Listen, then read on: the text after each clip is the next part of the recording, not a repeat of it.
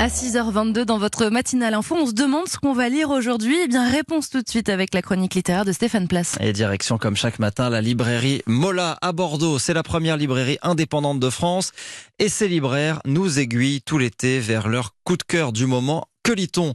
Aujourd'hui, un premier roman signé d'un spécialiste des jeux taurins. Il s'appelle Jean-Baptiste Maudet et il nous emmène aux États-Unis, à la frontière mexicaine, cette frontière qui obsède tant Donald Trump. Mais Matador Yankee aux éditions Le Passage nous ferait presque oublier le mur du président américain en nous faisant découvrir des liens culturels et historiques. Stéphane Place. De longs séjours répétés en Californie et un intérêt poussé pour la frontière américano-mexicaine. Quoi de plus normal pour un géographe qui s'interroge aussi depuis longtemps sur la relation entre le rodéo et la tauromachie? Vous secouez le tout et obtenez les ingrédients du premier roman de Jean-Baptiste Maudet.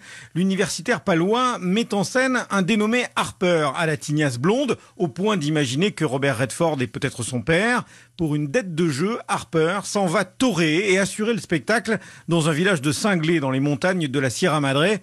Libraire chez Mola, Sylvain Arestier vous recommande cette lecture. Lui, ce qui l'a particulièrement intéressé euh, dans cette thématique-là, c'est ce qu'il appelle en fait le renversement de la frontière, c'est-à-dire que la Californie et l'Arizona et le Texas, c'est pas les États-Unis, mais c'est euh, plutôt euh, le Mexique et ce sont des régions qui ont une culture plutôt espagnole. Ça, c'est le point de départ en fait de son travail d'écrivain. Il s'inspire en tout cas de toutes ses connaissances, en fait, de sa maîtrise vraiment à la fois de cette région-là, de cette culture-là des Jotorins, pour en faire un, un excellent roman. Si on aime les westerns, si on aime les romans noirs ou les films noirs, si on aime la poussière et la sueur, Matador Yankee est vraiment fait pour vous. Et ce n'est pas un travail académique, mais bien un roman avec des ambiances de western, des couleurs, toute une ambiance dans laquelle surgissent des personnages que l'on pourrait retrouver dans le cinéma de Tarantino, à commencer par ce John Harper, imaginé par Jean-Baptiste Maudet. Ce qui a été pour moi intéressant dans l'écriture, c'est de trouver un héros qui soit euh, capable de porter euh, cette complexité de la frontière, cette complexité historique. Donc euh, ce John Harper, qui est parfois appelé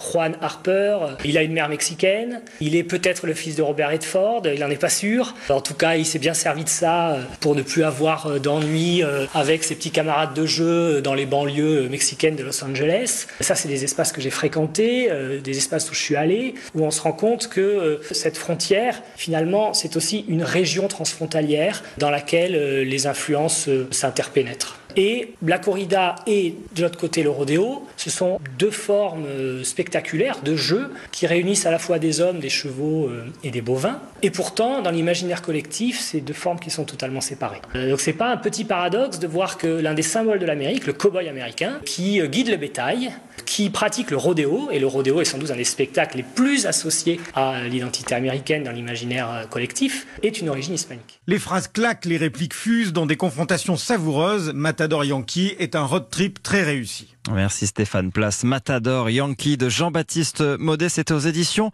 Le Passage.